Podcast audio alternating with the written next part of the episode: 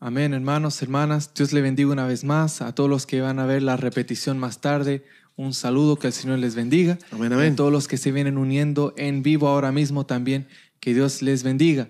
Mando un saludo a todos los hermanos, hermanas que escuchan también el podcast más tarde, que gracias a Dios eh, cada día van llegando más hermanos, más hermanas Amén, amén. de Gloria más países, gloria a de Dios. Costa Rica, Paraguay, eh, República Dominicana, México, Estados Unidos, Chile y varios países más, hasta de Brasil y, y otros países que el Señor sabe. Eh, gracias a Dios por cada hermano, cada hermana que escucha el podcast y también los que eh, ven el estudio con nosotros. Así que muy agradecidos con ustedes. Amén. Así que estamos una vez más reunidos aquí con eh, mi papá, el hermano René Frías. Yo soy el hermano. Emanuel Frías. Y estamos una vez más reunidos para meditar en un pasaje de la palabra del Señor. Aquí en Meditando en la Palabra ya van 25 capítulos, con el de hoy son 25 capítulos que estamos meditando en diferentes pasajes de la Biblia. Y lo hemos hecho últimamente en el libro de los Hechos, concentrándonos en eh, las enseñanzas de los primeros cristianos ¿ah? y de los Amén. apóstoles Sí. y cómo eso a nosotros nos da ejemplo y nos muestra lo que el Señor puede hacer, ¿ah? porque no queda solo encerrado ahí, sino que sabemos que si el Señor lo hacía ahí, todavía lo puede hacer hoy Amén, en día. así es. Mm, Eso es lo que uno quiere eh, aprender para, así para es. ver el poder del Señor como obra. Y no solo el Señor como obra, sino como nosotros como creyentes tenemos que actuar y como los apóstoles que fueron de bendición actuaban. Así que eso es lo que vamos a ver hoy. Si usted ya vio el título, va a ver que dice, no me dejan predicar. Y va a escuchar por qué tiene ese título el día de hoy. Y vamos a estar terminando el capítulo 13 del libro de los Hechos. ¿ah? Amén. Así que vamos a terminar la parte que queda. Solo vamos a presentar este momento delante del Señor para que Él sea con nosotros guiándonos para poder interpretar la palabra correctamente, como siempre le pedimos al Señor, que sea la sana doctrina, que sea la doctrina de la palabra del Señor, la doctrina Amén. de Jesucristo y no la de nosotros, porque por eso predicamos, para deshacer todas esas falsas doctrinas hasta donde el Señor permita deshacerlas y poder sacar del error a muchos como en varias cosas nosotros hemos ido aprendiendo con el tiempo también. Amén. Así que vamos a orar y vamos a presentar este momento al Señor. Padre mío, gracias por tenernos aquí, por cada hermano, cada hermana que está presente, que se está conectando o que van a ver más tarde. Gracias, Sí, Señor, Señor. por la vida de ellos, Amén. por la vida de ellas, Señor, por cada uno y cada una de los que meditan en la palabra, en tu palabra, Sí, Señor. Señor. Gracias por este día que nos das, por, porque tú nos das todos los medios, la tecnología, todo para poder hacer esto, porque no tenemos excusa delante de ti es, para Señor. no hacer las cosas si tú nos has capacitado con todo el material necesario, Señor, para hacerlo, sino que es cuestión de hacerlo, Señor. Danos siempre el impulso y el ánimo dentro de nosotros y guíanos, Señor, para no caer en el error ni tampoco alejarnos por otros motivos, Señor, sino permanecer fiel a ti y ver que el provecho está en predicar tu palabra y el galardón más grande eres tú quien lo va a dar a nosotros, Señor. Eso es lo que tenemos en nuestra mente, en nuestro corazón, nuestra esperanza es agradarte a ti, Señor.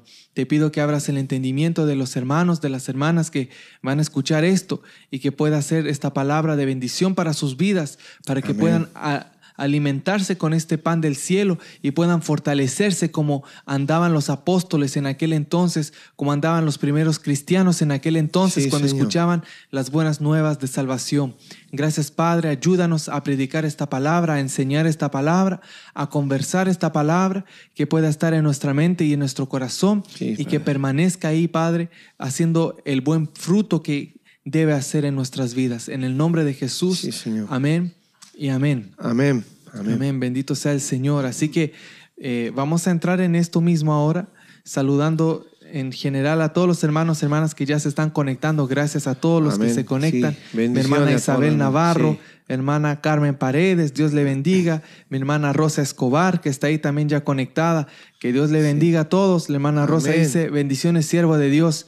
Hermano. Emanuel y hermano René. Amén, amén. Que Dios les siga iluminando para la prédica de esta noche. Amén. Gloria a Dios. Y gloria a Dios por cada uno que se va uniendo y cada persona que va llegando. Siempre llegan más y más. Y eso solo es para darle la gloria a Dios. La gloria a Amén, Dios. aleluya. Amén. Así que a medida que van llegando los hermanos y los hermanos comparten también, vamos a entrar en la lectura de la palabra del Señor, que habíamos quedado la última vez en el libro de los Hechos, capítulo 13. Hechos, capítulo 13, si no me equivoco, habíamos quedado en el verso 13 también. 13, 13. Lo voy a leer del 12 solo para que se acuerde a dónde habíamos llegado. Bendito es el Señor. Si usted ve aquí en pantalla, puede ver que habíamos llegado al 13, 12. Con eso terminamos. Sabemos que había un mago y el mago que hacía se oponía a la predicación de Pablo y de Bernabé.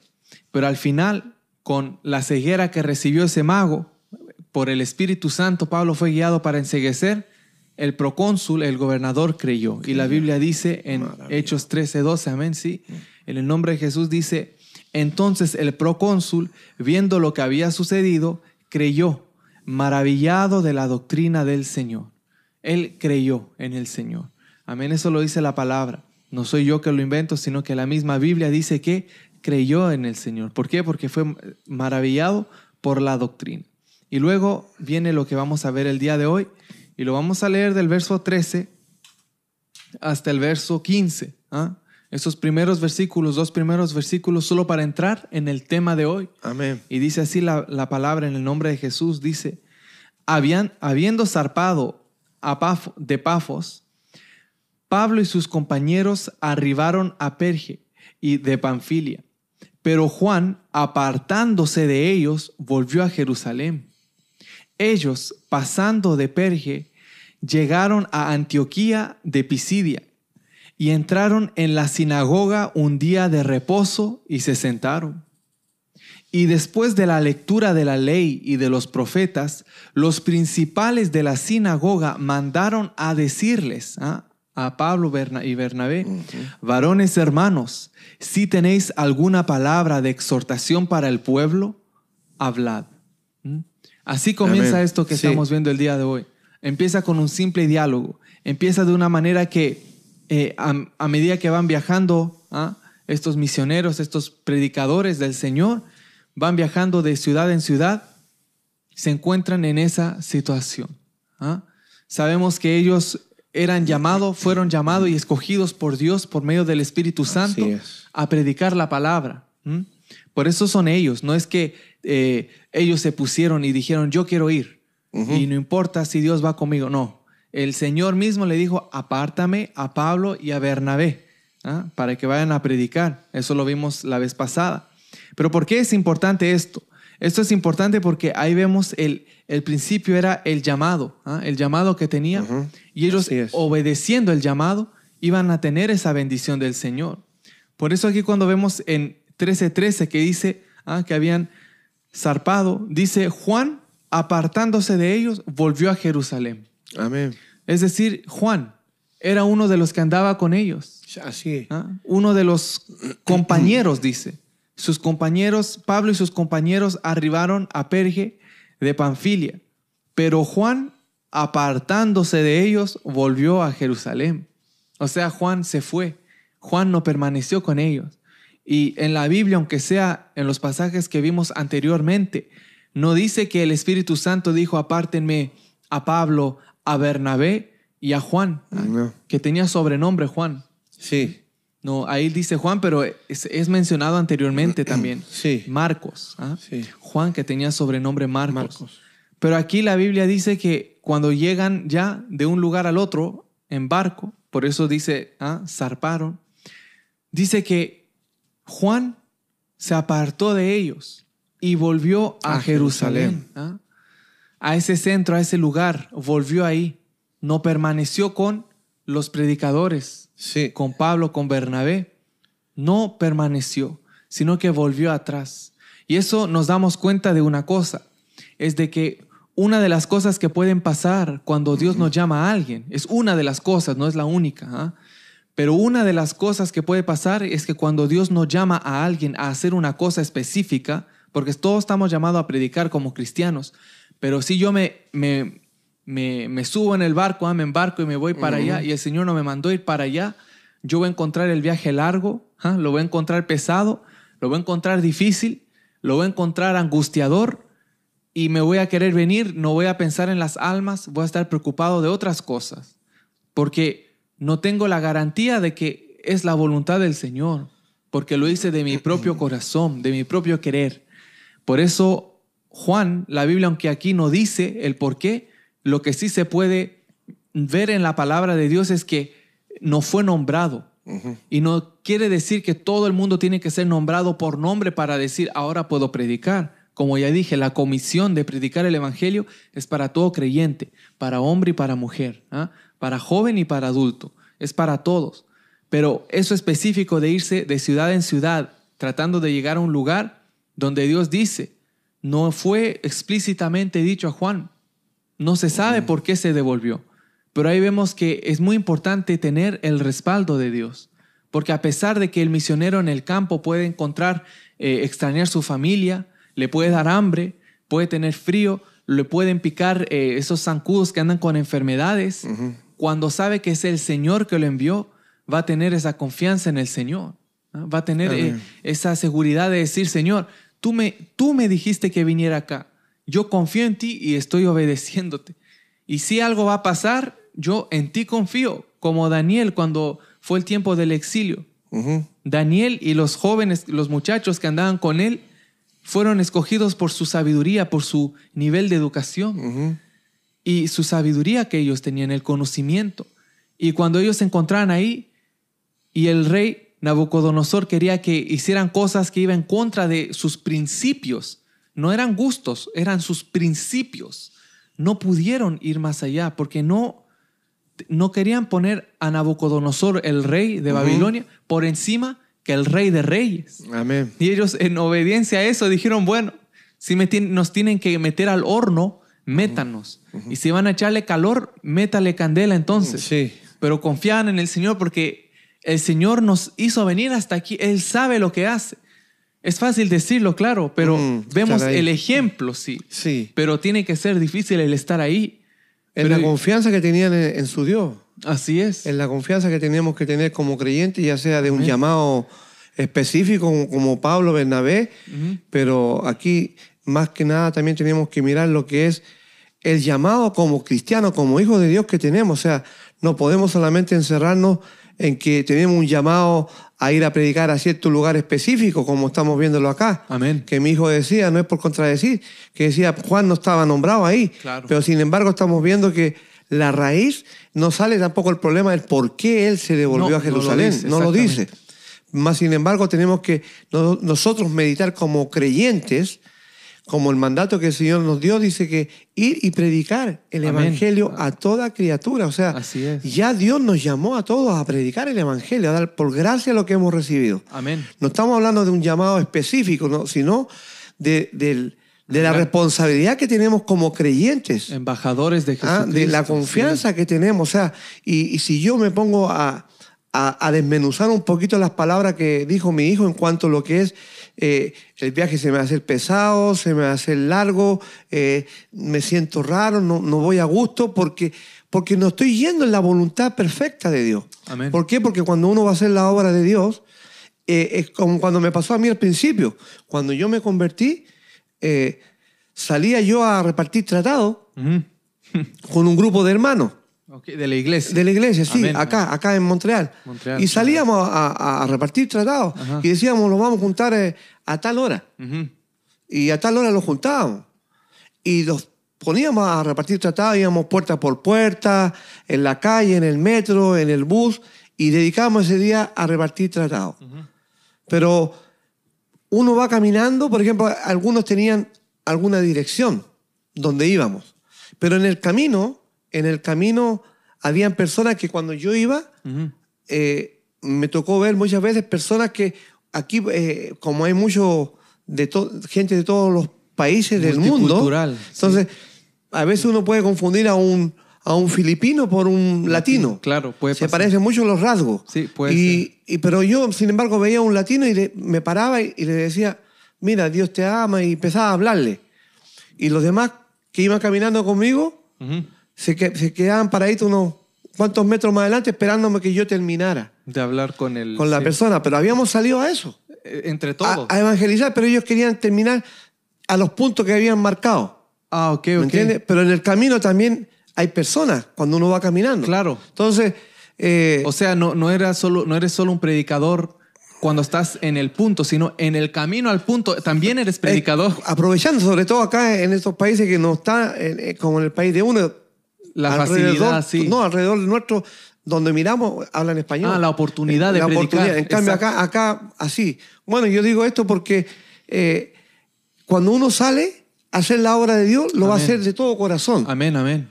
Pero después vienen los problemas cuando las personas tienen, digamos, sus quehaceres. Claro. Entonces ya no, no apartaron en ese momento, ese tiempo para Dios, sino que iban en mente con otras cosas por hacer. Sí. Entonces ya el tiempo, a mí, por eso es que yo cuando, cuando vienen los testigos de Jehová, les digo yo, ¿y usted, el Espíritu Santo, le, le hablará a ustedes que me, me hablen a mí?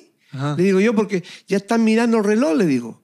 Y el Espíritu Santo no trabaja así. Y ustedes tienen 10, 15 minutos y se empiezan a mirar las caras, porque al final yo también les hablo la palabra a ellos. Como es, sí. Entonces, pero ellos no, no pueden darme lo que ellos quieren darme, entonces como yo voy encima de ellos con la palabra, Amén. entonces ya se miran, es que tenemos que irnos. No, si le digo yo, si es que yo ya a ustedes los conozco. Exactamente. Tienen los minutos contados. Así es. Y se tienen que ir más allá y más allá, porque la obra no es del Espíritu Santo, No. la que llevan ustedes es humana. Es de conseguir Le- membresía nada más. Y así me hace pensar a mí a veces muchos cristianos Sí. de que, que el Espíritu Santo cuando uno mire va a hacer la obra de Dios, estamos hablando de un viaje Sí, amén. uno va al viaje y, y va a hacer lo que va a hacer, a predicar. Uno amén. va a llevar el evangelio. Amén, amén. De pasadita se puede conocer, digamos, mientras iba en el bus, mientras me llevaban. El pueblo, en- la en el- ciudad. de- me decían, mire hermano, ahí acá, mire hermano acá, varemos acá, bajémonos a comer plato algo. comida, y sí. los comíamos algo, qué sé yo, de pasadita. Amén. Pero íbamos a hacer un la- una labor. A predicar, amén. Pero hay otros que no se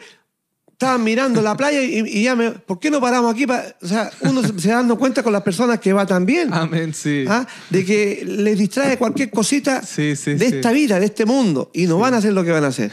Y bueno, no me quiero salir mucho de- Sí, pero- de- del tema, pero es, es así. Así es. Es así, porque uno va de corazón a hacerlo. A lo que va. Y aunque tal vez a mí Dios no me llamó y no me nombró, pero a mí cuando me salvó y me rescató, me dio y me dijo que por gracia tenía que dar lo que Él me había dado. Entonces cuando uno va a hacerlo, lo va a hacer de corazón. Así es. Y eso no es porque ten- tengamos, repito, que tener un llamado. No, el llamado Dios nos los hizo a todos Amén. de llevar el Evangelio. Así que esto es, es como eh, la noticia se va corriendo, así como lo vemos en la escritura, en el libro de los Hechos. Se va corriendo la noticia de este Evangelio por lo que me va alcanzando a mí, yo se lo voy dando a otro. Y a ese otro, cuando lo alcanza también la palabra, se lo da a otro. Y ese es el Evangelio de boca en boca, Así es. bastante corre. Sí. Amén. Sí. y cuando amén. van en el Espíritu de Dios, uno haciendo la obra, se ven los resultados. Amén. Ahora estamos hablando de eso, como digo yo, mi hijo dice... Que Juan de- volvió, Volvió.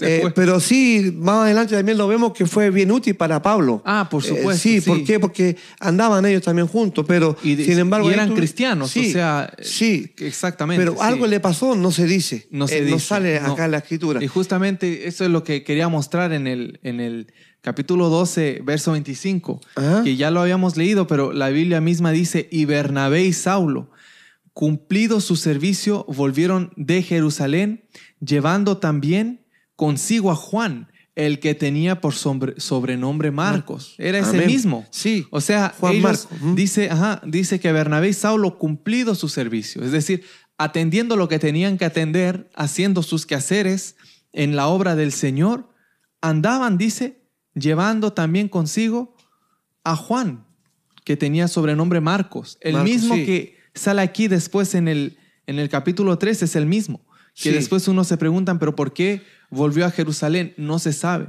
Pero lo único que yo sí sé es que la Biblia y el Espíritu Santo no lo había nombrado específicamente. Sí. Ah, sí. Porque si el Espíritu Santo lo hubiera llamado por nombre, Ah.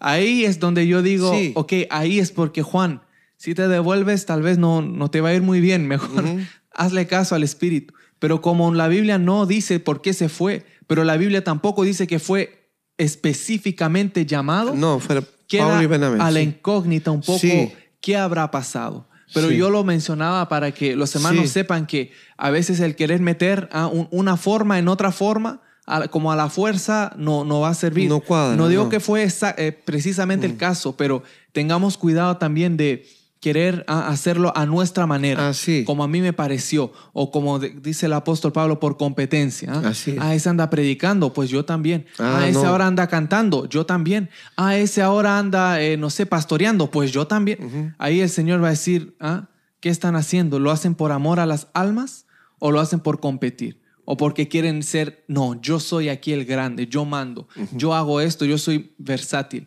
O sea, eso es lo que el Sí. Señor se fija, el, el corazón que ve también afuera, como digo yo, la Biblia dice que el Señor lo sabe y lo ve todo. Pero me refiero, el Señor conoce las intenciones de nuestros corazones es, sí. y tenemos que tener cuidado de no caer en un error. Aquí no se sabe lo que pasó con Juan, pero tengamos cuidado que nosotros sí sabemos lo que puede pasar y si es algo malo, mejor corregirlo. ¿ah? Por eso es que es bueno siempre meditar cuando uno va a hacer algo en el Señor y uno hacerse la pregunta, la pregunta a sí mismo, uno y decir, y delante de Dios, Señor, yo voy a hacer esto y, y- y ¿por qué yo lo voy a ¿Por hacer? qué? ¿Qué es lo que me motiva a mí a hacer esto? ¿Cuál es el Como decía fin? mi hijo, Sí. ¿será porque estoy compitiendo con el hermano de allá? ¿Será porque me gustó cómo le salió a él y cuál es la intención de mi corazón? Eso, esa pregunta está todos los días en el corazón de uno. Cuando uno va a hacer algo para el Señor, uno se pregunta delante de Dios, Señor, ¿qué es lo que yo voy a hacer y por qué lo voy a ¿Por hacer? qué lo hago? Mi ¿Qué es, lo, motivo. qué es lo que me Sí. motiva? Tú que conoces mi corazón, guíame, ayúdame, Señor. ¿Cuál es el propósito, Eh, el fin? justamente Sí. que sea de un corazón que viene de parte de Él, Limpio. haciendo la voluntad de Él de corazón. Eso Amén. es muy importante, esa pregunta Sí, que hacérsela sí, siempre. En cualquier cosa que yo hago, Sí. para el Señor digo, ah, voy a ir a predicar a, a tal país. Ah, porque escuché que fulano fue a tal país. ¿Y, y qué me motiva a mí a hacer? No, Sí. es que eso es algo que Dios lo pone. ¿no? Amén, ¿Ah? Como yo lo, lo he experimentado acá mismo, eh, acá en Montreal, como la gente a veces me dice, ay, tú vas a predicar a El Salvador. Y que es tan peligroso, me dicen los hermanos. Y tú eres chileno. Y tú eres acá y no te da miedo. No, no me da miedo porque cuando Dios le pone algo a uno, uno va. Como Y- seguro, como sí, Pablo y Bernabé. Sí, así. yo después llegaba, venía contándole, diciéndole, mira, yo estaba ahí, alojado en tal lado, y al frente estaban sacando los cadáveres, porque allá se matan con, eh, Machete. con machete. Y muchas veces me tocó, no muchas veces, un par de veces, a meterme a separar personas y hablarles del amor de Cristo y ver cómo la mano de Dios calmaba a esa gente. ¿Por qué? Porque uno tiene esa fuerza para hacerlo, pero que no viene de uno, es de parte del Señor. En cambio, los otros hermanos mismos allá de El Salvador me decían, hermano, no, no, no se meta ahí. No, ellos, ellos mismos están ahí. Sí. Pero yo digo, hermano, pero ¿cómo usted? No, hermano, vamos aquí a predicar, aquí está la gente. Y, y así, y a uno lo mira con respeto inmediatamente. Sí. Uno le, yo le hablaba dos palabras y se calmaba la- así un, un silencio. Un y se, está- se estaban ofreciendo pistolas, otros vieron, espérame que voy a buscar la mía. La muerte. Y ahí, y uno ve a la gente como lo sacan. Pero eso, Dios digo mío. yo, lo hago porque escuché un testimonio hace muchos años y el hermano fue para tal lado. No, No, no, no. eso no es así. Es cada uno, como decimos, en el cuerpo de Cristo hay miembros Sí. que tienen diferentes funciones. Guiado por el Espíritu. Guiados por el Sí, Señor amén, para hacer amén. cosas así. Sí, Amén. exactamente. Por eso que yo entiendo Y eso, eso. es lo que marca la diferencia. ¿ah? Eso es lo que marca la diferencia del que va, aunque le dé frío, como decía Pablo, en, en desvelo, ¿ah? con hambre o en abundancia, en escasez, en la pobreza, o ¿ah? El uno el otro, pero cuando uno sabe a lo que va, sabe quién llama, uno pasa por todo eso, pero yo digo, no, yo voy a llegar ahí, porque me llamó el mero Así mero. es, amén. Pero si a mí el Señor no me dijo de hacer tal cosa y paso, pierdo amigos, pierdo dinero, pierdo tiempo, pierdo el trabajo para hacer algo que yo mismo me emprendí. Y yo digo, Señor, pero lo hago para ti. El Señor me, me puede contestar si le pregunto, Señor, ¿qué pasa? Él me va a decir, hijo, yo a ti nunca te pedí eso. Al que le pido en el camino yo lo capacito, pero a ti nunca te exigí esto. Y tú lo perdiste todo. Pero lo tuyo era aquello. Así es. Y yo digo, Dios mío. Y ahí me toca empezar ¿ah? a empezar de nuevo. Y voy para el camino adecuado. ¿Por qué digo esto? Porque uno se puede frustrar y decir, pero ¿por qué a aquel le resulta? ¿Por qué Bernabé y Pablo, ellos sí pudieron ir? ¿Por qué Juan se tuvo que devolver? La Biblia no contesta específicamente eso, pero si- digamos que haya sido porque no fue llamado, digamos, solo como ejemplo. Juan, en vez de renegar, que no, no lo hizo, pero en vez de caer en eso, en el ejemplo que doy, era decir, Señor, ¿qué quieres que haga yo entonces? Porque todos somos ciertamente útiles en las manos del Señor, Así pero es. ¿en qué aspecto, qué utensilios somos? ¿Ah?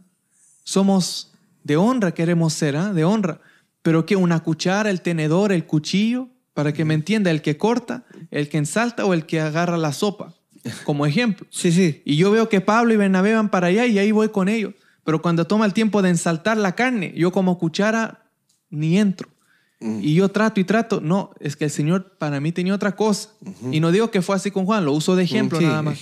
Pero así analicemos nosotros. ¿Por qué? Porque se ha visto muchas veces que muchos por imitar comienzan a correr en una carrera, no hablo del Evangelio de la salvación, eso ya estamos hablando entre cristianos, pero si el Señor a mí me llamó algo, yo empiezo a correr en esa obra, en ese llamado, un ministerio, como sea, que le diga a la gente, pero en eso me llama el Señor.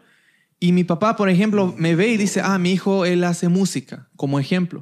Y él también se pone a hacer música conmigo y vamos los dos.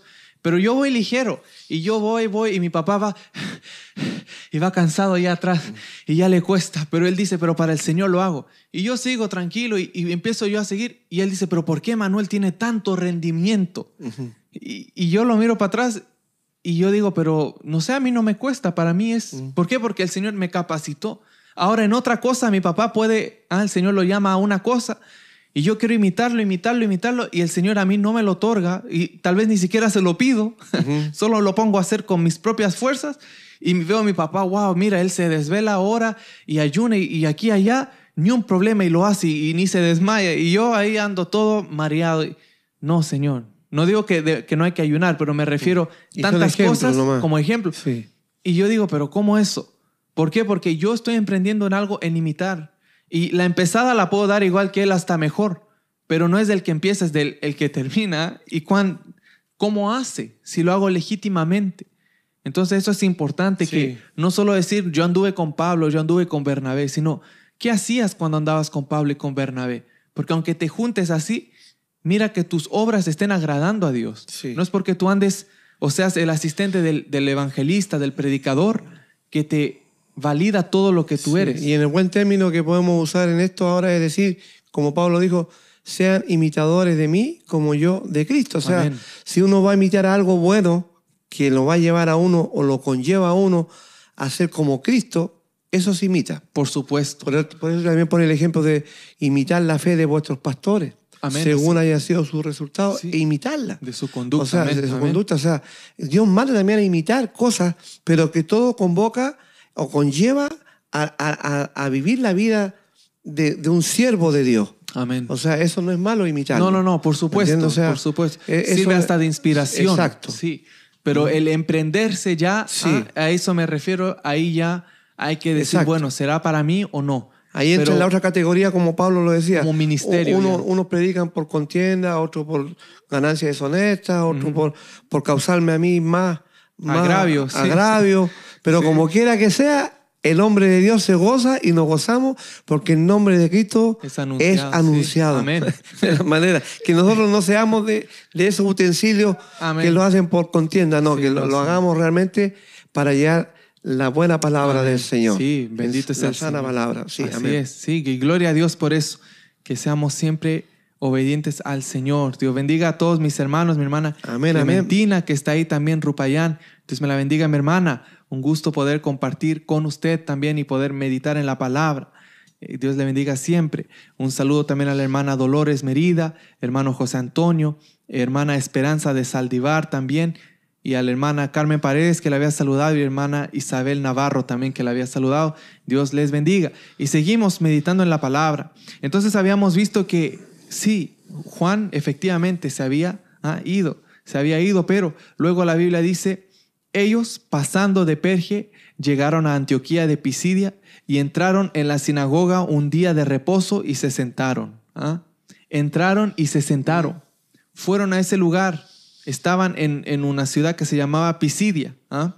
Pisidia. Y se sentaron en una de las sinagogas o la sinagoga que había ahí en un día de reposo para escuchar la palabra. La palabra. Amén. Estaban ahí. Y lo que pasa aquí es sorprendente porque no dice entraron a predicar, no dice entramos o entraron a, anunciar el Evangelio. Dice que ellos entraron y se sentaron. Así Eso es. lo que a mí me llama la atención cuando dice, y después de la lectura de la ley, ya estando ellos sentados, ¿ah?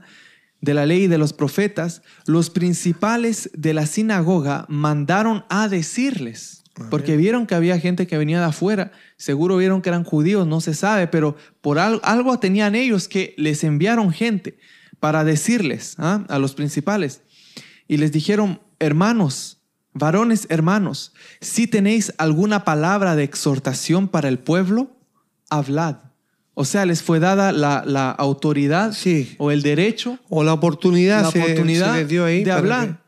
Y lo único que les dijeron, la condición que les dijeron es, si tenéis alguna palabra de exhortación, para el pueblo. Si es que la tienen. Si no la tienen, no, no, no vengan aquí a dar una rebaja o que tienen algo en venta en el negocio. No.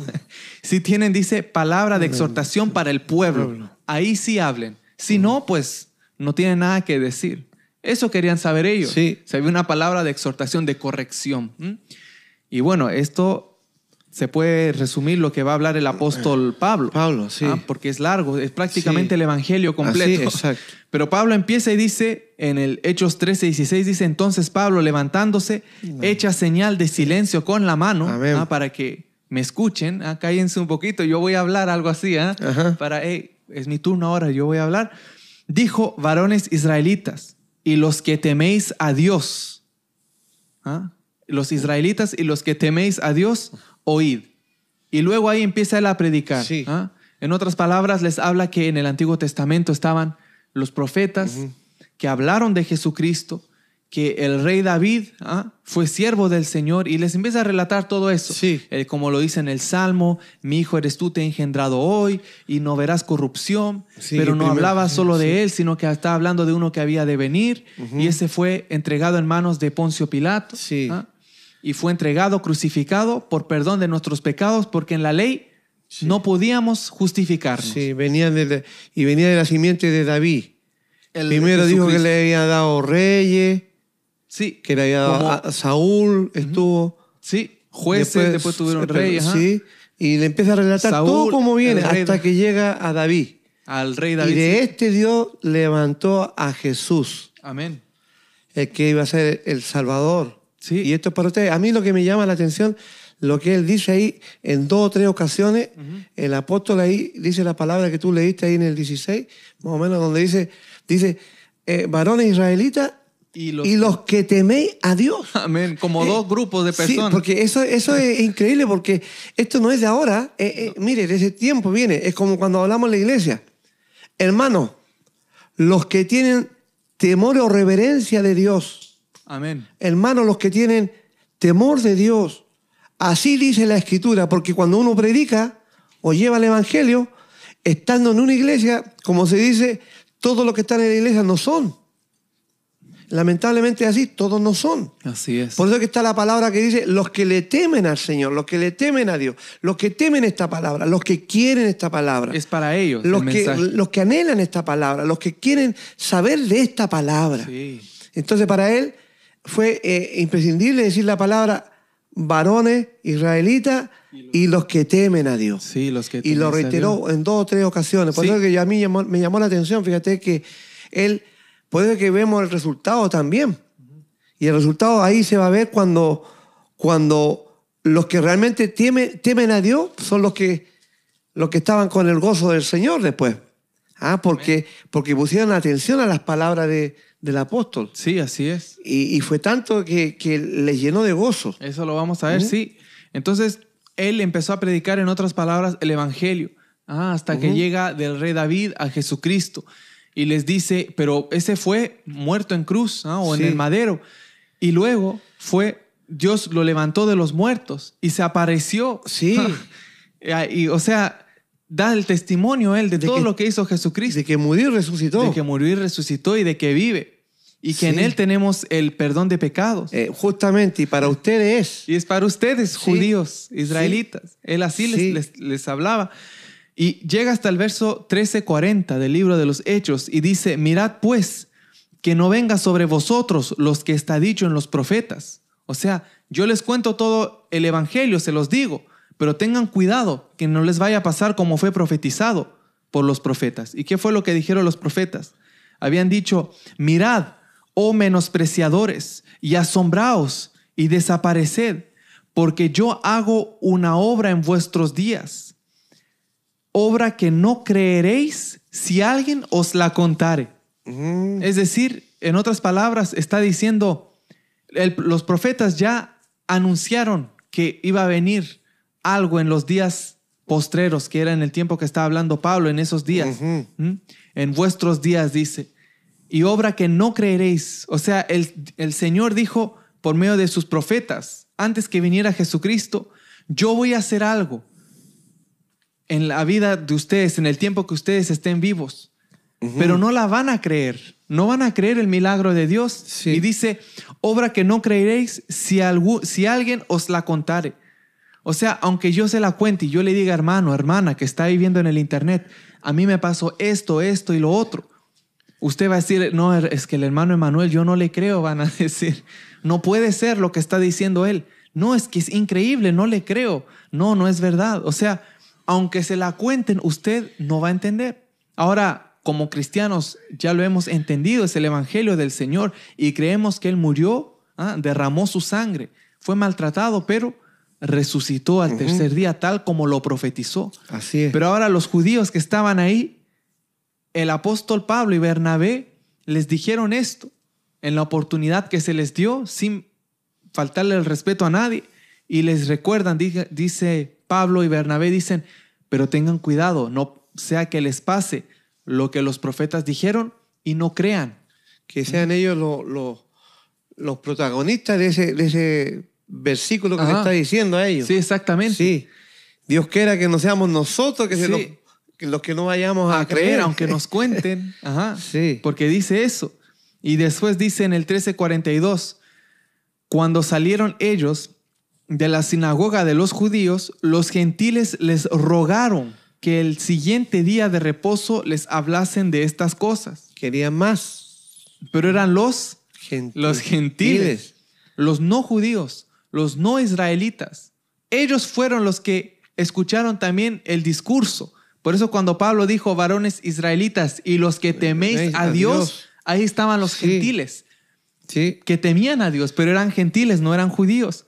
Y escuchando ahora que había salvación no por la ley de los judíos, sino que por el rey de los judíos, ¿ah? Jesucristo, los gentiles decían, queremos, te rogamos, les rogamos, por favor, que el próximo día de reposo, el próximo sábado, ¿ah?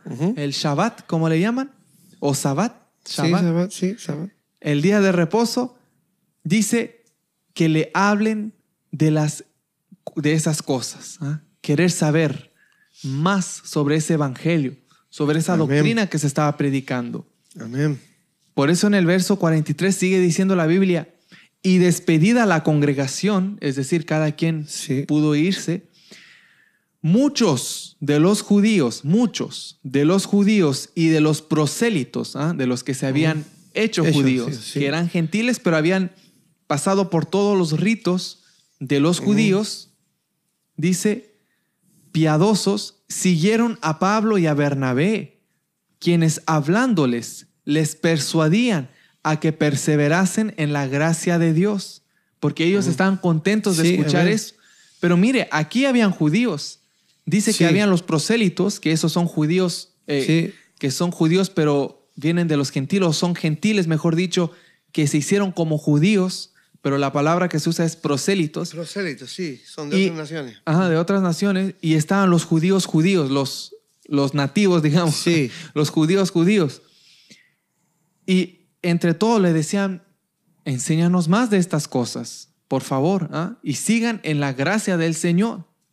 Así es, amén. Y el siguiente día de reposo se juntó casi toda la ciudad para oír la palabra de Dios. Casi toda la ciudad. Casi toda la ciudad. Estaban en la ciudad de.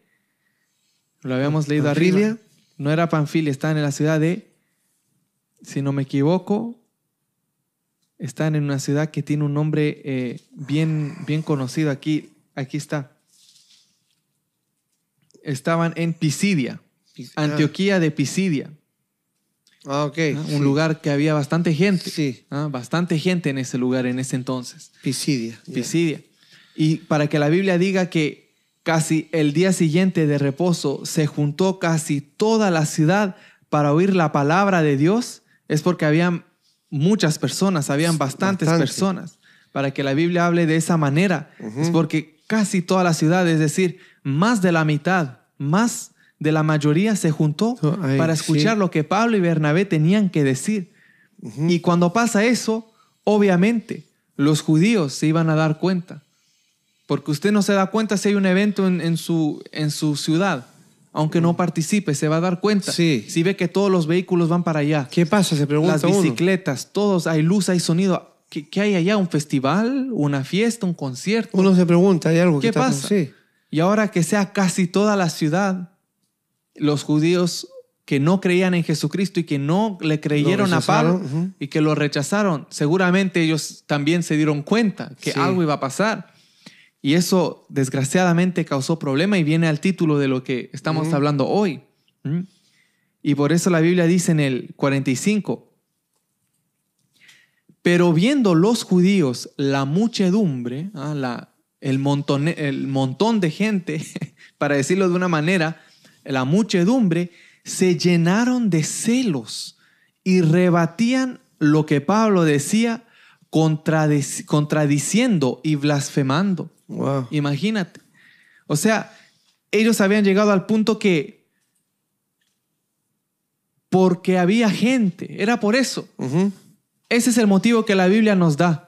No dice que no simplemente no creían o lo hacían por defender ah, la tradición de sus padres, por guardar la ley. No, imagínense a qué punto usted, como hermano o hermana en Cristo, le pueden querer limitar el predicar la palabra del Señor por celos.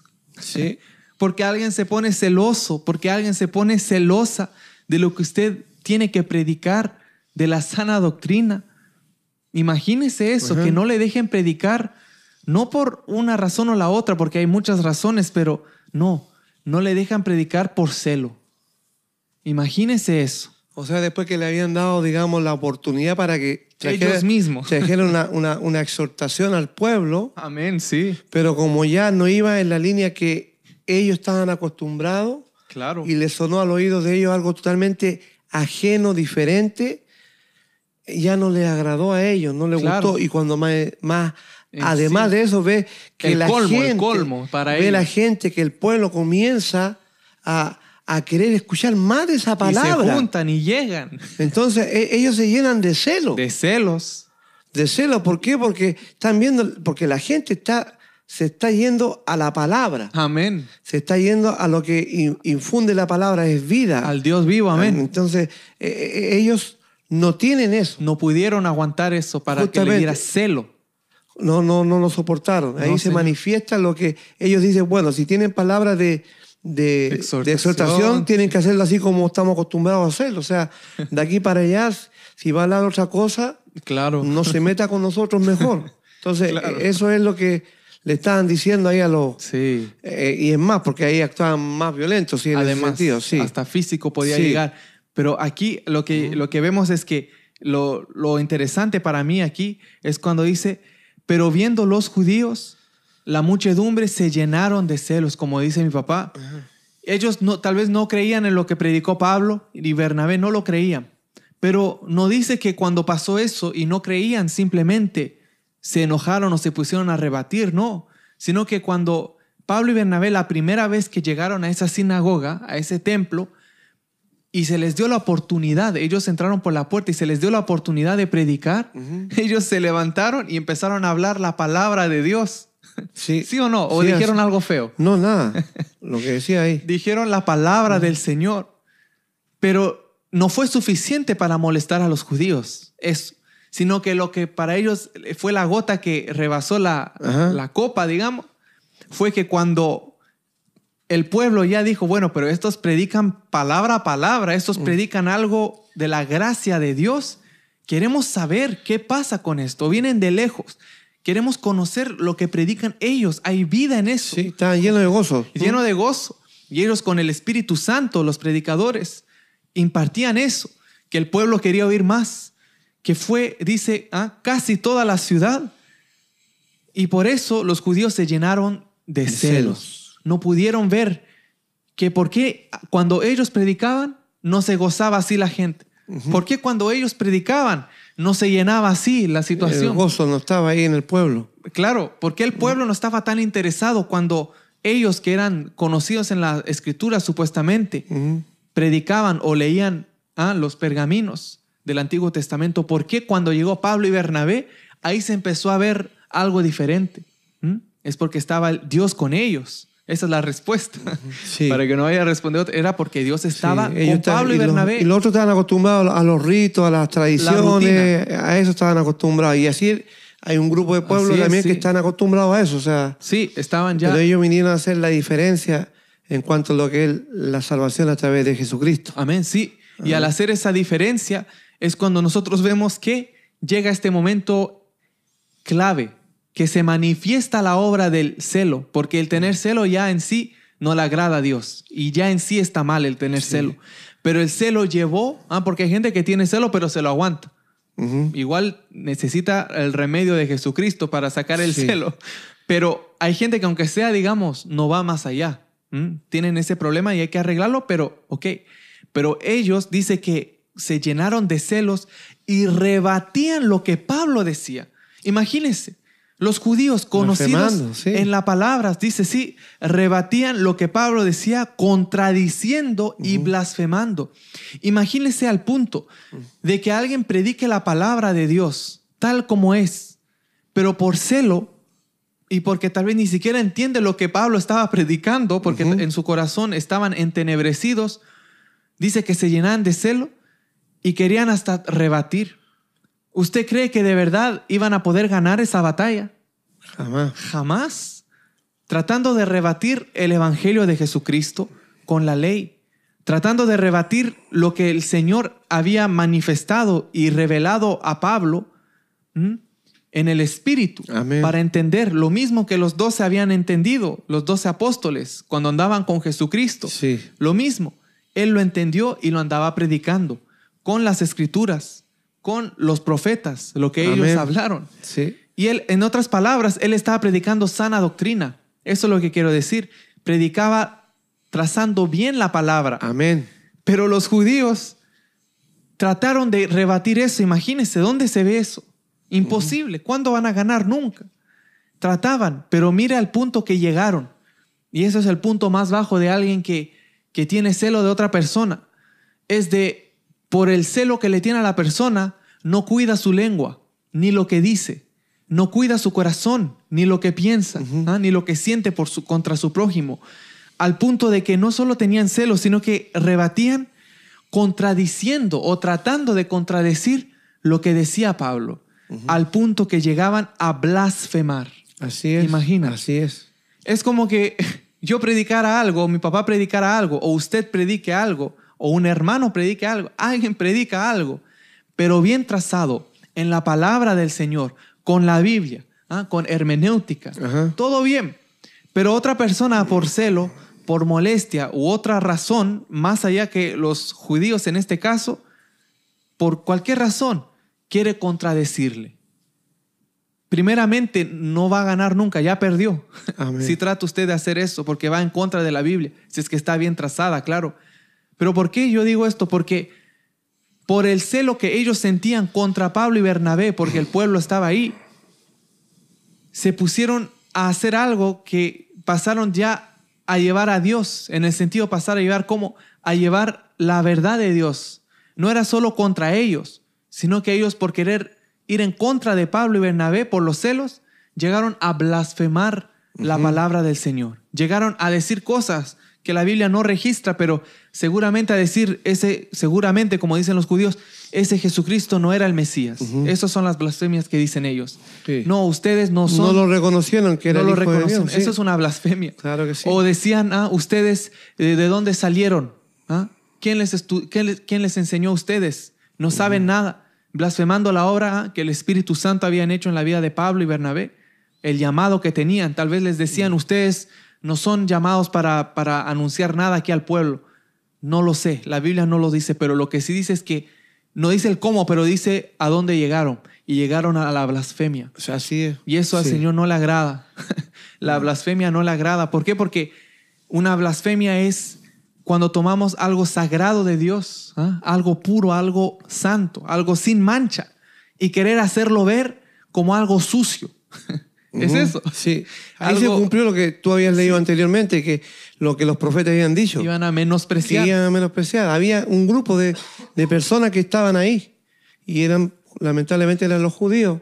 Porque lo que es los gentiles, los prosélitos, ellos querían escuchar aún más la palabra del Señor y le pedían que le hablase más. Y estas personas que se llenaron de celos, si seguimos leyendo más adelante, vamos a ver cómo buscaron a mujeres piadosas. Sí, ¿Mm? querían hacer daño. Y, justamente, lo vamos a ver? porque eh, es lo...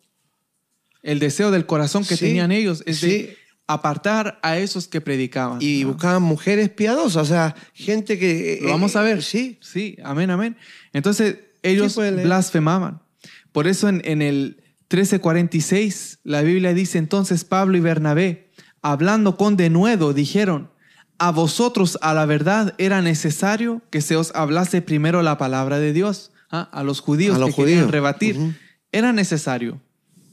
Mas puesto que la desecháis y no os juzgáis dignos de la vida eterna, he aquí nos volvemos a los gentiles. Es decir, ustedes estábamos predicando ¿ah? y ustedes podían recibir esta palabra, pero no la quisieron recibir, no tienen el Evangelio vamos a presentar el Evangelio. primero. Y era para ustedes. Primero. Primero. Pero bueno, era necesario que sea así. Ahora nosotros nos damos vuelta y seguimos predicando a los gentiles. Es decir, a los que sí quieren, a los que sí desean escuchar la palabra del Señor. Y eran muchos más, los gentiles. Bendito sea el Señor y sobre todo en el lugar que estaban. Amén. Y dice, porque así nos ha mandado el Señor, diciendo, te he puesto para luz de los gentiles, a fin de que seas para salvación hasta lo último de la tierra. Los gentiles, oyendo esto, se regocijaban y glorificaban la palabra del Señor, y creyeron todos los que estaban ordenados para vida eterna. Sí. Imagínate.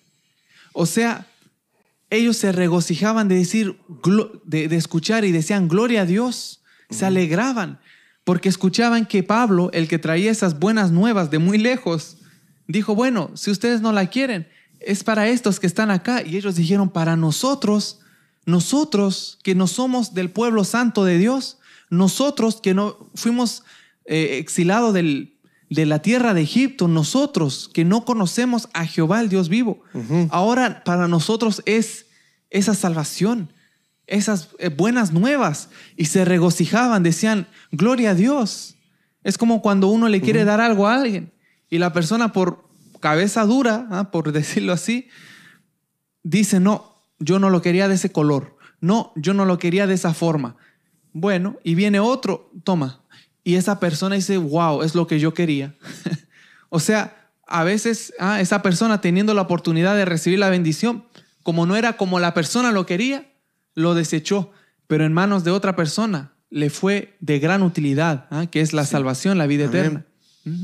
Sí, no, yo lo único que está, mientras tú hablas, yo me quedo observando algunos puntos aquí, pero porque yo he escuchado tantas cosas y, me gusta de, de, pasadita. El tema tal vez sí no es lo que estamos hablando, pero sería bueno tocarlo también porque nos, nos, falta la persona que se haga la pregunta y que porque estos versículos a veces los sacan fuera de contexto. Aquí dice, lo voy a leer en el 48, 48 dice, los gentiles oyendo esto se regocijaban y glorificaban la palabra del Señor y creyeron todos los que estaban ordenados para vida eterna. Amén. ¿Por qué voy a leer esto? O sea, ¿por qué hago énfasis, en este versículo?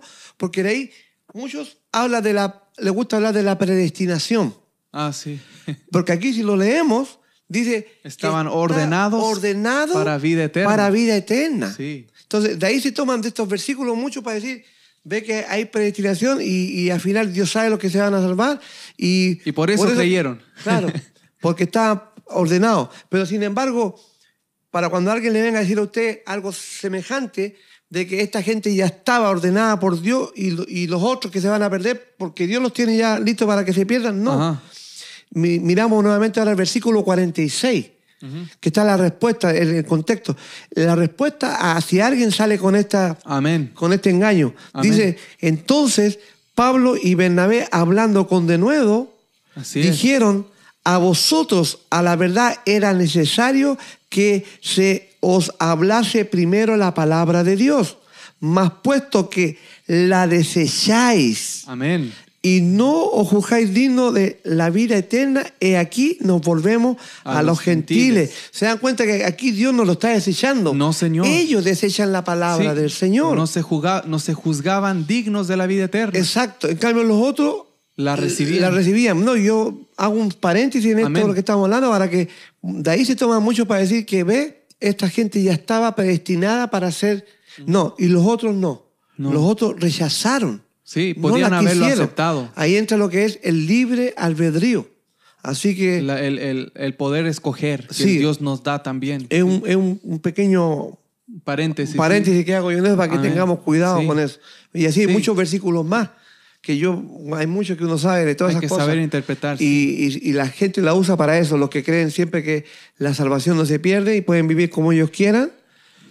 siempre van a tomar puros textos que encontramos muchísimos sí en la Biblia, pero que están fuera de contexto y no tienen eh, la base sólida Sí. ni, ni es doctrina tampoco para creer así. Exactamente, Al contrario, sí. si leemos bien la Biblia, votan todos esos argumentos que ellos tienen. Exactamente. Aunque el Y tema saben- no es ese ahora, digo, Sí. pero... Pero es verdad. así, sí. Y veremos también, y se ve cuando, para terminar el punto tuyo, Mm. se ve que cuando alguien es creyente, ¿ah? hay puntos que de esa persona van a destacar, ¿ah? a pesar de que la persona sigue en su humanidad, cuando el Señor hace la obra en la vida ¿ah? de salvar esa persona, la persona va a empezar a tener cambios también. Así es. Entonces, si alguien le dice, no, pues estaban predesti- predestinados y hagan lo que hagan, pues se van a ir al cielo, yo digo que raro porque el nacido de nuevo, según la Biblia, vive así, así, así y asá. Y ese dice que va para el cielo, pero no tiene esto. Nada o sea, no sí. quiere decir que tiene que hacerlo para salvarse, pero si se fuera ya, si estuviera esperando el vuelo, estaría con estos requisitos. Sí. No porque Él los tiene, sino porque Dios se los dio. Pero si los tiene de verdad, se van a ver, Amén. se dejan ver. Sí. Por eso no puede andar alguien en pecado y decir, yo voy para el cielo, estoy predestinado. Yo digo, ¿seguro? ¿No será que tú eres de los predestinados para condenarse, ya que tú crees así? Sí. o sea, ¿por qué ellos creen que... Yo no he encontrado a ninguno Sí. que diga, yo estoy predestinado para perderme. Dice que Jesucristo tenía, dice que nuestro Señor tenía temor reverente. Ujú. Amén. Mismo Cristo tenía un temor reverente. Adiós, Padre. Ajá. Eh, En, en sus últimos momentos. Sí. Con temor reverente, entregó su vida para volver a tomarle, confiando en aquel que podía librarlo de la muerte. Sí, y hoy en día hay creyentes que dicen que Ya están si Dios me salvó, me salvo. Ya están seguros, Bueno, ya. Yo digo, tema, ojalá sea así por ti, le digo, pero asegúrate bien, porque si, te, si piensas Sí, así, De que si Dios salva, salva. salva, salva, Sí. pero me refiero, asegúrate Sí. de que estés salvo de verdad De y no estés en un engaño de Satanás Por creer simplemente para una vivir palabra, a tu manera, claro, porque después, ¿a quién le vas a pedir cuenta? ¿Al, al que te enseñó eso? No. Por eso hay que escudriñar las escrituras, Y bendito en sea eso el estamos Señor. ahora hablando como es. Sí, Hemos visto ahora el celo que se levanta de la gente religiosa. Eh, en ese tiempo era la sinagoga, hoy en día en las iglesias Mismo exactamente cristianas. pasa lo mismo. sí. y por eso que tenemos que estar seguros lo que hablamos, lo que enseñamos, lo que predicamos, que somos bienaventurados siempre cuando predicamos la verdad del Señor. Amén, así es siempre. Y, y como decía mi hijo, o sea, ¿cómo ellos van a, van a ganar ellos? Jamás. Pero sin embargo, ¿cómo murieron los apóstoles? ¿De qué manera? ¿Eso quiere decir que perdieron? De ninguna manera, porque ya ganaron. Amén. Ya ganaron. O sea, todo lo que estamos en esta tierra, por llevar la verdad tal como está aquí, bien trazada, ya ganamos. Porque no fuimos nosotros, Amén. fue Cristo en nosotros que ganó. Sí, amén. El que se opone a cualquiera de estos pequeñitos, dice la palabra del Señor, es a Cristo que están desafiando. Sí, sí, así es. Pablo le pasó en carne propia. Él está desafiando a Cristo mismo. Así es. Gracias que él Entendió, entendió y, sí. y Dios tenía un propósito también con él. Y así hoy en día es lo mismo. Sigue, así es. Sigue para adelante el Evangelio de la misma manera. Amén. Va a haber adversidad eh, y vamos a ver, sin salirse del tema, vamos, vamos viendo cómo eh, en el mundo entero están pasando las cosas que están pasando, porque no quiere decir que vamos a perder, No. sino que tiene que cumplirse Amén, lo que sí, está escrito. sí, sí. Esta gente también que se levantaron, según los profetas, Ah, ellos sí. se levantaron en contra De ellos mismos. de sí. ellos mismos, o sea, eh, rechazando. O sea, ya estaba es. dicho así, va a pasar a la iglesia, muchas cosas tienen que pasarnos. Así es. Pero estamos en el plan correcto, en el plan de Dios. Amén. No en, el, no en el del hombre, porque eso es lo importante, saber en qué plan estoy yo, en el del hombre o en el de Dios. Así es. Si estamos en el de Dios, gloria a Dios, venga lo que venga, Amén. somos del Señor. Sí, exactamente. Pero estar ahora corriendo una carrera en el plan del hombre Eso y ya- diciendo voy a enfrentar lo que venga por el hombre Ujú. y, y al final va a ser descalificado, porque no era en la gracia, sino que era, Así es. era en la desgracia. Sí, amén. Amén. Y de eso tenemos que cuidarnos siempre. Sí. Amén. No, exactamente. Y eso es, es importante porque tenemos que tener en mente que cuando nosotros vamos ah, luchando y vamos hacia adelante y en el camino puede pasar algo, en el camino nos pueden decir, ah, insultar, nos pueden querer echar a perder el testimonio, pero en el momento puede parecer como que hemos perdido. En el momento cuando el apóstol Pablo, según cuenta la tradición, la Biblia no lo dice, pero le, fue mártir ah, y le quitaron la vida por ser cristiano, Sí. aunque no fuera así, pero lo vamos a poner de ejemplo entonces, pero sí le quitaron la vida a Pablo, en el momento se puede decir o llegar a pensar, ve, perdió. Supuestamente no perdía, pero ah, ahí perdió, mira, ahí lo agarramos, Dios nos lo ayudó, le cortamos la cabeza. En el momento parece Sí. así, pero cuando venga el día postrero, Como le pasó a Cristo, que del mismo se burlaron Ajá. en la cruz. Ahí van a ver quién fue el pobrecito y quién fue el que perdió y quién fue ah, el que se burló de quién. ¿Quién se creía mejor que quién? Por eso tenemos que tener cuidado de las intenciones de nuestros corazones porque vamos a dar cuenta por eso. Aunque no lo crean, hay muchos que no creen eso, no creen en, en la vida eterna, no creen en el más allá como le llaman en el mundo. Pero tarde o temprano lo van a tener que pagar. Y yo no es que deseo eso, pero yo digo, todos los que hicieron algo malo y murieron pensando que ellos ganaron, el se les olvidó que está el día postrero y el Señor va a hacer Amén. juicio, va a hacer, va a hacer cuentas por todo eso, va a pedir cuentas por todo. La- el mar va a entregar a sus muertos y todo. O sea, todo va- el Señor lo va a poner en su lugar. Así que, aunque parezca que alguien pierde en el momento, el que pierde en el momento, digamos, lo voy a poner de esa manera, el que parece perder en el momento, sabiendo y teniendo una vista más amplia que los que están ahí, sabe que ahí no termina todo.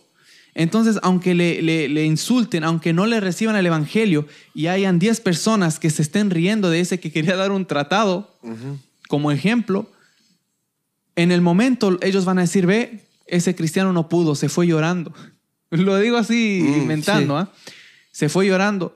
Pero ese cristiano que, que tiene la vista más amplia, más panorámica, sabe que no, ese no es el fin. Ellos creen que ahí me derrotaron, pero yo no estoy derrotado, yo estoy en Cristo. Y ellos piensan eso, pero los que necesitan ayuda son ellos mismos. Por eso Pablo, él tenía esa confianza en el Señor y nosotros como cristianos tenemos esa confianza en el Señor también. Y la Biblia dice, ah, hablando del mismo tema que, que estábamos hablando, dice, y la palabra del Señor se difundía por toda aquella provincia. Y Dios bendiga a los que se van uniendo, ya vi los, los nombres, Dios les bendiga. Hermana Anabel, hermana Itac. Y la palabra del Señor se difundía por toda aquella provincia. O sea, en esa provincia donde estaban, la palabra del Señor empezó a extenderse. A Así pesar es. del, del rebatimiento que tenían Sí. Los judíos, a pesar de que blasfemaban, a pesar de que querían contradecir, la palabra del Señor, no la de Pablo, la que predicaba Pablo era la palabra del Señor. Señor, amén. Sí, se difundía en toda esa provincia. Es decir, de ciudad en ciudad. Eso salpicó para todos lados la palabra como, como sal, como luz, como destello. Llegó a todos los lados la palabra del Señor. Y dice en el 1350 de Hechos, pero los judíos, o sea, viendo todo eso, los judíos instigaron a mujeres piadosas y distinguidas y a los principales de la ciudad y, y levantaron persecución contra Pablo y Bernabé y los expulsaron de sus límites. Aquí cuando la Biblia dice, pero los judíos instigaron, eso es, los judíos provocaron, los judíos molestaron, los judíos No, eh, eh, eh, incitaron. mo- Motivaban a estas personas. Le hacían a ver, hacer ver como que lo que ellos decían era así. Sí, Trataron de ver la manera y gente de, de- de- reconocida sí, sí, ¿Me de, distinguidas y piadosas. y piadosa. Y esa O es una estrategia del sí, enemigo, tú exacto. sabes. Aprovechando del buen nombre de, esta- de estas mujeres, Ellos en el nombre de Dios le estaban metiendo cosas en cabeza para que aparenten ellos estar, están, digamos, como quien dice, están en lo correcto ellos y ellos son los que están haciendo disturbios acá, vienen trayendo nuevas enseñanzas y poniendo, poniendo a gente, eh, mujeres piadosas. Mujeres piadosas. O sea, el enemigo así trabaja, o sea, él, él, Señor. él no, no, no, descansa, él busca la manera de, de, querer hacer ver las cosas como que van por el buen camino. Así es.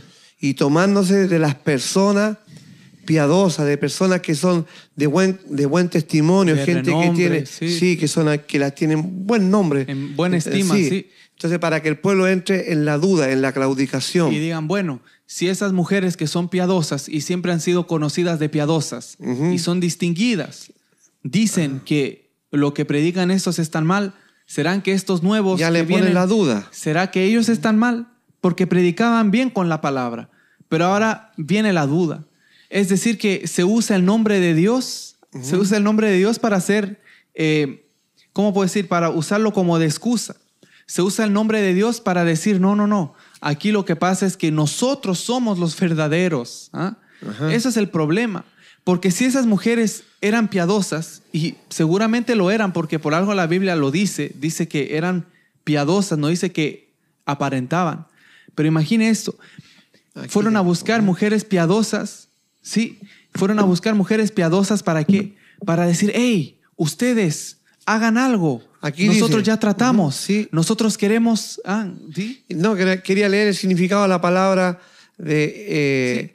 Eh, provocar. Instigar. Dice, sí, el vocablo es, dice incitar, avivar, persuadir, inducir, promover, provocar, fustigar a alguien a una acción o acto y piense en el modo o manera, especialmente si es para que realice su obra o algo malo o considerado como perjudicial. Así es.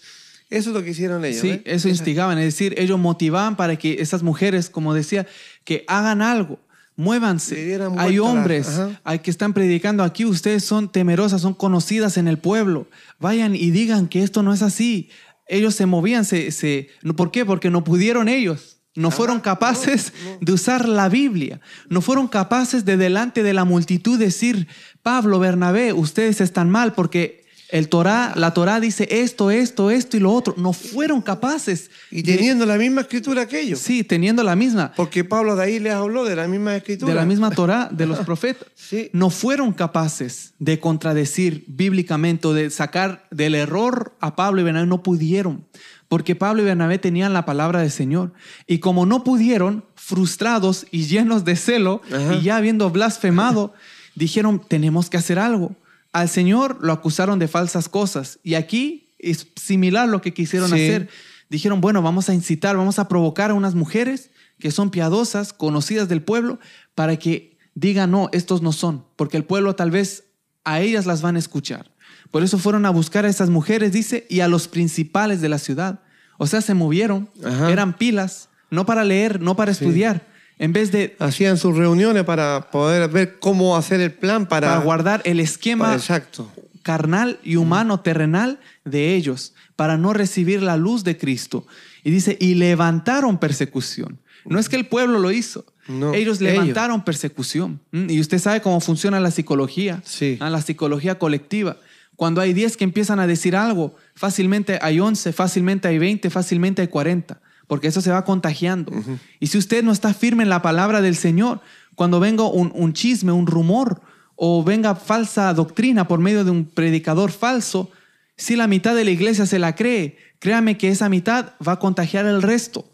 Por eso nosotros tenemos que ser cada quien una atalaya, ¿ah? tenemos que ser una torre fuerte, tenemos que estar firmes. Firme. ¿Por qué? Porque si el enemigo trae eso, aunque traiga a alguien piadoso, yo voy a decir, mire, por más piadoso mi hermana querida, con respeto y amor, que usted sea, muéstreme en la Biblia dónde me equivoqué, mi hermana. Si yo prediqué la palabra y no le gustó a ciertos hermanos en la iglesia, no hay problema, yo no me molesto. Pero dígame por qué. Muéstreme en la Biblia.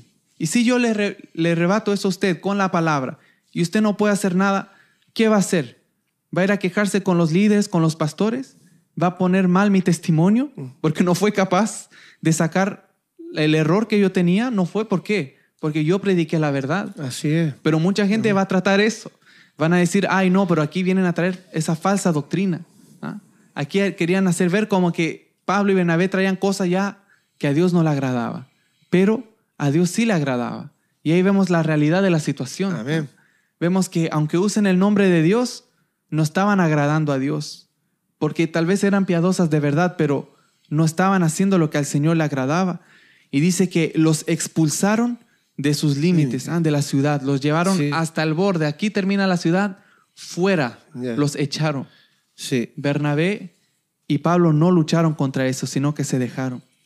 Entonces la Biblia dice, sacudiendo contra ellos el polvo de sus pies, llegaron a Iconio, bendito sea el Señor. Sí. Y los discípulos estaban llenos de gozo y lo más importante, del Espíritu Santo. Aleluya. O sea, no perdieron eso. No. Mire, los echaron. Yo les dije recién el ejemplo del que da el tratado y llora. Estos los echaron. Y dice, y estaban llenos de gozo y del Espíritu Santo. Santo. O sea, dígame quién perdió. No. Dígame quién perdió. Los judíos iban a decir en su mente, nosotros ganamos, logramos echarlos. El pueblo ahora mandamos nosotros aquí. Sí. Seguimos en nuestro qué? En nuestro error. Ellos siguen en Sí. el error, Sí. pero Pablo y Bernabé, que fueron echados, se sacudieron el, los- el polvo, polvo de, de sus sus pies. Eso es, es Para justo. Eso es, atestiguar. sí, para el día postrero, dice la Biblia. exactamente. Y eso es Mm, justo queda de, de un creyente. Sí, y eso es justo de un creyente de hacerlo. Ujú. Que si usted en una parte usted predica, sea en el trabajo, en la iglesia, en la escuela, en una parte que usted lo desechen por predicar el evangelio, por ser cristiano, cristiana, es justo que usted haga eso. Que diga, ¿sabe qué? Esto no quieren escuchar, hasta me echaron, no me reciben. Está bien, gloria a Dios por lo que recibieron, pero por los demás me sacudo el polvo de los pies. Señor, esto lo vas a ver tú. Así es. Yo aquí traje tu, tu paz, no quiso posar aquí. ¿Por qué? Porque ellos no la quisieron. Yo sigo con mi gozo. Yo Amén. sigo con mi paz, ¿ah? la paz que tú me diste. Y yo sigo con el Espíritu Santo. Amén. Por eso digo, ¿quién perdió de verdad? Los que creen que ganaron y se quedaron ahí, en esa pobre ciudad, con esa falsa doctrina, con los ojos vendados, o esos dos que salieron con la palabra del Señor y el Espíritu gozo. Santo, Amén. sellados para el día de la salvación. Amén. ¿Mm? Por eso eso es lo importante. Amén. Y ojalá hayan quedado ahí creyentes en ese lugar, ah, en esa Antioquía, Seguro que sí. que hayan predicado la Seguro. palabra. ah. Ese es el deseo. la Biblia no dice, sí. pero ese es el deseo exacto. Yo creo que sí. Sí. Como lo relata, estaban llenos esa gente. Sí. Así que eso es lo que tenemos que tener en mente. y ahí termina amén. el capítulo 3, hermano, Perfecto. hermana. ahí termina. Pero Preciosa palabra tenemos que ver, sí, que el título yo le puse No me dejan predicar. ¿ah? Mm. No dejan predicar. No tiene que ser una limitación de porque no le dejen que usted no predique. Usted No, predique igual. Igual. Amén. predique igual. Y no se limite. No caiga en la mentalidad de, ay, pero ya hay cinco que me ven mal, ya hay diez que me ven mal, hay dos que me ponen dedito para abajo. Hay... ¿Y qué? Sí, eso no- Aquí en YouTube pueden hacer lo que quieren, en Facebook hagan lo que quieren, pero en el día postrero, como decía mi papá, eso de sacudirse los pies queda de señal para el día postrero. El Señor va a decir, mira, yo te envié a estos para allá, te envié a estos para acá, te envié a estos para... Y no quisieron. Y ahí vamos a ver, y yo no, no es que desee eso, pero ahí vamos a ver quién perdió. Ellos quieren ver quién, quién tiene la razón. Pues espera el día postrero, ahí lo va a ver clarito. Ahora mi deseo es que lo entienda ahora, que lo entienda Así es, hoy, Señor, amén. no mañana. Ese es mi deseo como creyente. Sí. ¿Por qué? Porque somos embajadores de Cristo. Queremos reconciliar ¿ah? lo que ya Cristo reconcilió, pero nosotros a venir a traer esta reconciliación. Ya están reconciliados, pero acepten este, el don de la gracia. Amén. Reciban lo que hizo Cristo. Es, ese es nuestro mandato como cristianos. Somos embajadores del Amén. Señor, representantes de, de su consulado aquí en la tierra. Ajá. Él es, del, del- de allá del cielo. Nosotros tenemos como el consulado. Cada persona aquí es un representante de Jesucristo, cada Embajador, creyente, sí. embajador. Así que sigamos predicando. Buenas nuevas Sí, y el que no quiera los papeles, pues no, recuerde, no es usted que pierde. Usted está aquí para repartir esos papeles, para dar ¿ah? el ticket que viene de Cristo para la salvación. Si se lo rechazan, usted no pierde nada, usted está haciendo su trabajo. Usted está haciendo lo que el Señor quiere. sí, es que eh, hay tanto juego de mente hoy en día, tanto juego de mente que yo veo en, en tantas partes que ni voy a mencionar, que cuando meditamos, vemos y parece que, oh, perdió el hermanito. Ah, ese lo echaron. Ah, ese le llamaron la policía y un hermano, ¿ah? Mm. que por predicar le, llamaron la policía. Pero, y sí, la policía lo, quiso como calmar la situación ahí, y en caso hasta lo, han querido meter preso a un hermano que predica, mm. pero ¿quién pierde? ¿Acaso no están perdiendo aquellos que no quisieron escuchar? ¿Perdieron la oportunidad de escuchar el Evangelio? Más que el que se llevaron preso porque ese que lo llevan preso por predicar el Evangelio ya es salvo, no pierde. Amén. Así que guardemos esa mirada, no nos dejemos eh, amedrentar. Sí, amedrentar o engañar por trucos del enemigo, que porque me echaron de la ciudad, ah, yo perdí. No, no he perdido nada. Yo estoy parado sobre la roca inconmovible. Amén. Amén, aleluya. Que Dios bendiga a todos mis hermanos. No sé si hay algo más que no, está bien, Amén. Está bien. Yo quiero eh, solo dar un saludo en general a mis hermanos, hermanas que están en el chat, que les apreciamos mucho. Amén, amén, Sí, mi hermana. Sí, al hermano Itac, que ahora llega ahí también, la hermana Beatriz Sierras. Dios le bendiga a mi hermana Beatriz. La hermana Nati Sánchez también. Saludos para ti, hermana Nati. Muchos saludos. La hermana Anabel también, ella de Amén, aleluya. México, si no me equivoco. Que Dios le bendiga también, mi hermana Anabel, mi hermana Rosa, hermana Clementina, todos ustedes y todas ustedes, sí. Saludamos a todos. El hermano también José Antonio, también, sí. Seguimos adelante, mi hermano José con hechos, ¿verdad? no solamente de palabras, así es mi hermano José. No solo de palabras, sino con hechos tenemos que actuar. ¿ah? Nuestra forma de ser cristiano no es solo lo que predico, sino lo que soy o lo que predico con mi testimonio, con mis acciones. Así es mi hermano José. Así que le damos las gracias a todos los hermanos, hermanas que se conectaron el día de hoy.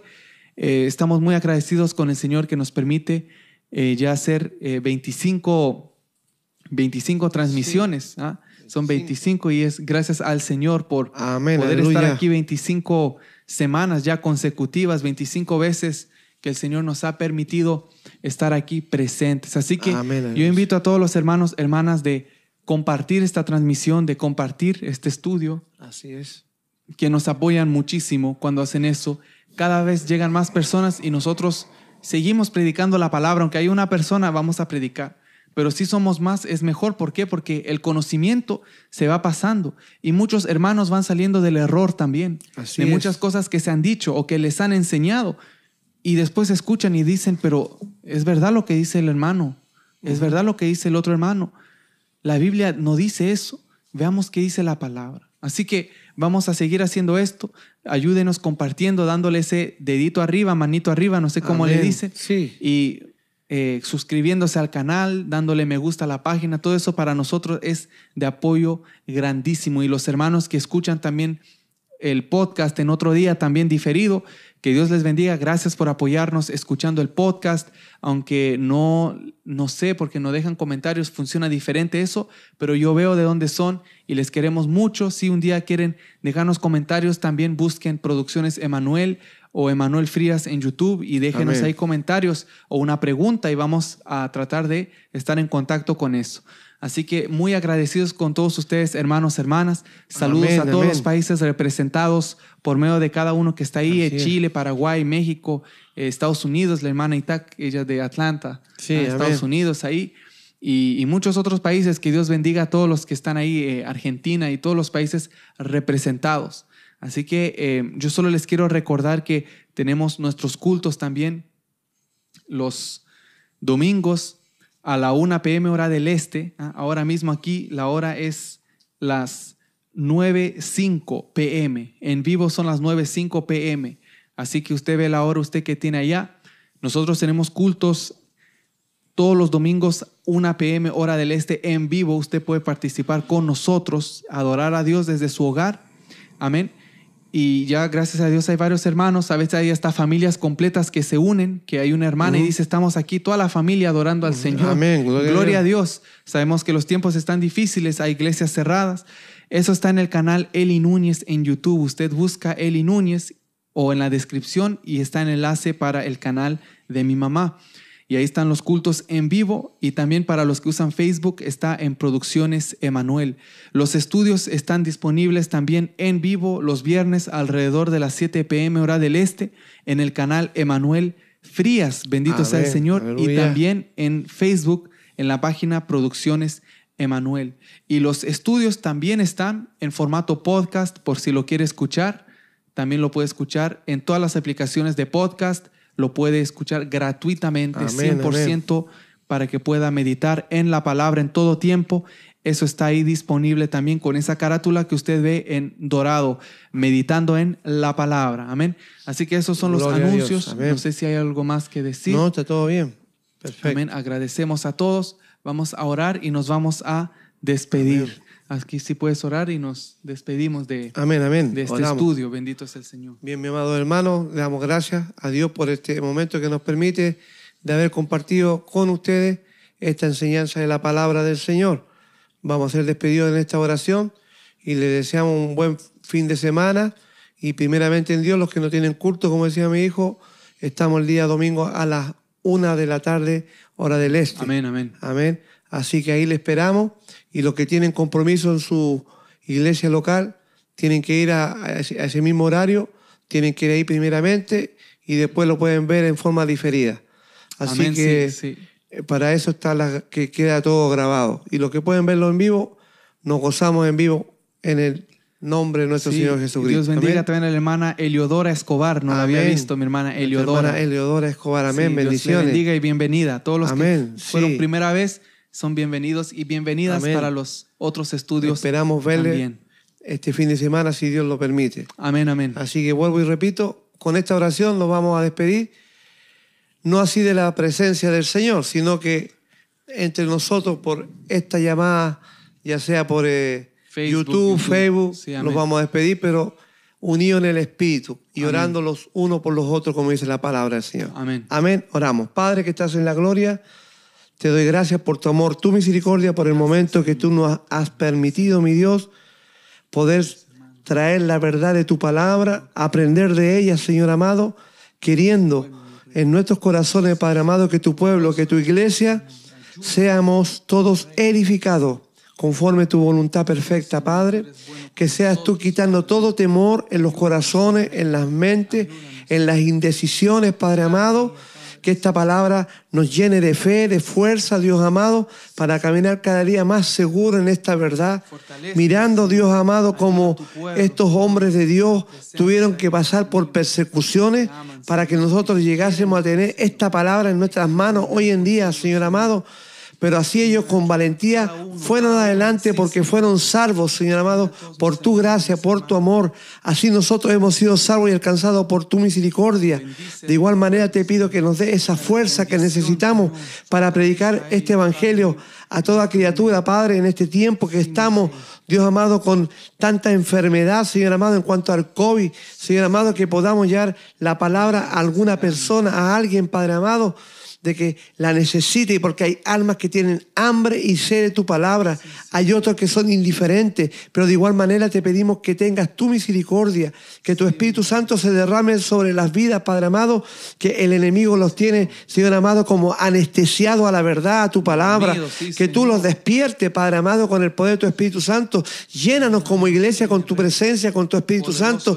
Danos del fuego de tu Espíritu Santo, Padre amado, para predicar esta palabra, Dios mío, a quien se nos ponga ponga por delante, Padre amado, que no pensemos dos veces, sino que seamos valientes, Padre amado, para decirle, Cristo te ama y Él espera que tú vengas a los pies de Él. Así podamos predicarle a cada criatura, Padre, que se nos presente, Señor amado.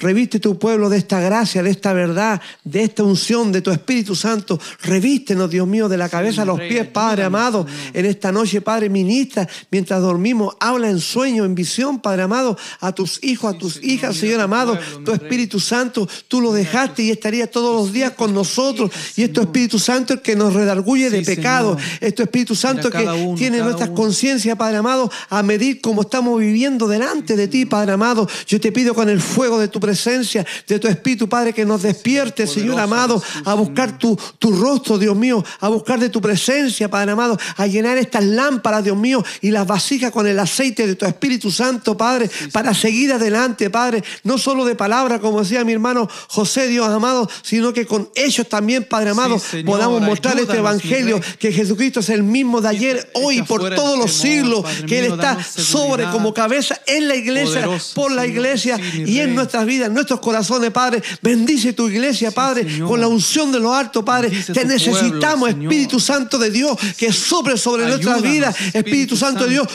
en nuestros corazones, Espíritu Santo de Dios. Llévate lo que no es tuyo, Espíritu Santo, y pone lo tuyo en nuestras mentes, corazones y almas para alabar y glorificar al Dios vivo, el único que tiene poder para salvar, en el nombre de Jesús de Nazaret. Y esta verdad pueda fluir y correr, Dios mío, por todo lugar de la boca de cada hijo tuyo, en el nombre de Jesús. Amén, amén, amén. Y así, mi amado hermano, que el Señor me los bendiga grandemente. Y estamos una vez más despidiéndonos bajo la bandera del Espíritu Santo y el amor poderoso de nuestro Padre Celestial en Cristo Jesús, Señor nuestro. Amén. Será hasta la próxima. Que Dios les bendiga. Amén. Bendiciones a todos y a todas los que están en el chat. Cualquier cosa en el comentario estamos en contacto. la paz del Señor. Amén. Aleluya. Amén, amén. Bendito sea el Señor. Hermana Saraí Nieto. Hermana Saraí Nieto. Amén. Dios me la bendiga, mi hermana Saraí. La había visto ahí. Amén, amén. Bendiciones a todos y muy buenas amén, noches. Amén, amén. amén.